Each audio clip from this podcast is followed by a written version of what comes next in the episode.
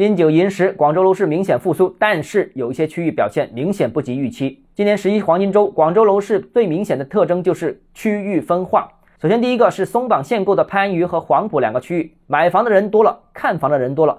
比如新进的网红楼盘万博长隆乐府，单价为五点四万至七点二万，开盘一周消化了超过四百套，这在最近两年广州的楼市也是非常罕见的。另外，番禺多个热点项目都纷纷录得深圳、珠海等外地客的成交记录。黄埔的情况也有点类似，新货新盘不多的科学城、罗岗等板块到访成交量也是明显的增加。其次是外围的增城、南沙等等区域市场仍然低迷，价格仍在下滑。比如增城血拼最惨烈的大珠村板块，部分项目售价进一步下调。地铁站旁的楼盘也卖一万四千块钱一平起。继续往东的石滩板块，某些标志性的大盘单价也跌破了一万元每平方的大关。增城不但降价，自然到访客户也依然稀少。到访的客户基本上是中介渠道带看为主。在南沙、白云北部四镇、花都也有类似情况，市场总体都十分低迷。第三是核心城区表现依然强劲，尤其是改善型产品。过去三年市场低迷的时候，核心城区非常坚挺。现在政策松绑了，核心区表现更加强劲了。最后谈谈二手市场复苏，总体不及预期。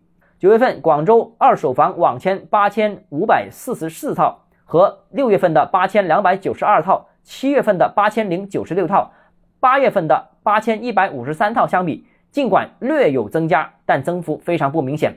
二手回暖不及一手，实际原因我认为是二手性价比不高。一则一手房的房地产企业降价更果断，幅度更大，而大多数二手房业主卖房和炒股的心态差不多，亏的宁愿不卖，价格大跌了自己也不愿意割肉。二是二手房使用率和现在新房没法比，新房越来越高使用率，超过百分之九十九十五甚至百分之一百的都有，而老房子的使用率普遍要低百分之十到十五。再看装修、园林、土地使用年限等等，二手房就更加没法和新房比了。综上所述，广州楼市已经展开了复苏行情，而且四季度的市场依然会保持一定热度。至于外围区域市场的复苏，我认为需要核心城区进一步升温来进行带动，而核心城区是否能保持热度，并将市场复苏逐渐往外围区域推进，这就需要宏观经济复苏来进行支持和配合了。好，今天节目到这里。如果你个人购房有其他疑问，想跟我交流的话，欢迎私信我或者添加我个人微信，账号是江买房六个字拼音首字母小写就是微信号 d h e z j m f。想提高财富管理认知，请关注我，